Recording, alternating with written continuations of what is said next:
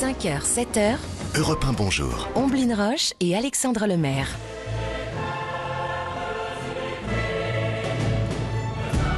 Un journal des sports rythmé par du football et on l'entend, la Ligue des Eh oui. Champions. On connaît désormais les deux premiers qualifiés pour les quarts de finale. Eh oui, vous l'avez vécu hier soir sur Europe 1. Premier ticket décroché par les Lisboètes de Benfica qui ont déroulé face à Bruges. Victoire 5 buts à 1. Le deuxième ticket, lui, a été obtenu par les Blues de Chelsea, tout simplement renversant hier soir. Les Anglais qui avaient perdu 1-0 face à Dortmund dans la première manche ont réussi à remonter le score en s'imposant face aux Allemands 2 à 0, synonyme de qualification en quart de finale. Les quarts de finale, c'est le rêve de tous les Parisiens ce soir, puisque oui, c'est c'est le jour J, hein, Dimitri. Le PSG affronte le Bayern de Munich. Oui, et même si les Allemands ont remporté le match euh, aller 1-0, les Rouges et Bleus se mettent à rêver d'un exploit avec tous leurs espoirs portés par un homme, Kylian Mbappé, le facteur X de cette équipe, redouté par les Bavarois comme Thomas Müller, l'attaquant du Bayern Munich.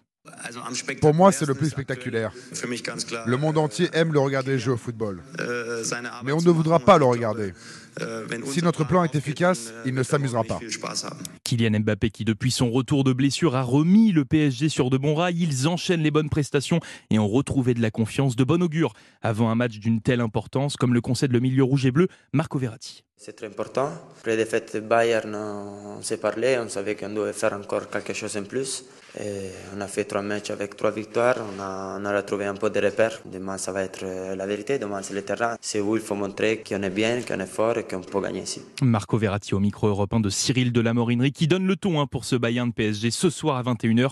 Un match à suivre en intégralité dans Europe 1 Sport. Et notez l'autre rencontre hein, de cette grande soirée Ligue des Champions, Tottenham-Milan AC. Les Italiens qui partent avec un avantage d'un but obtenu à l'aller. Cyclisme maintenant, Dimitri, on prend la route du Paris-Nice. Oui, où l'équipe néerlandaise, la Jumbo-Visma, a remporté hier dans le Loiret le contre-la-montre par équipe.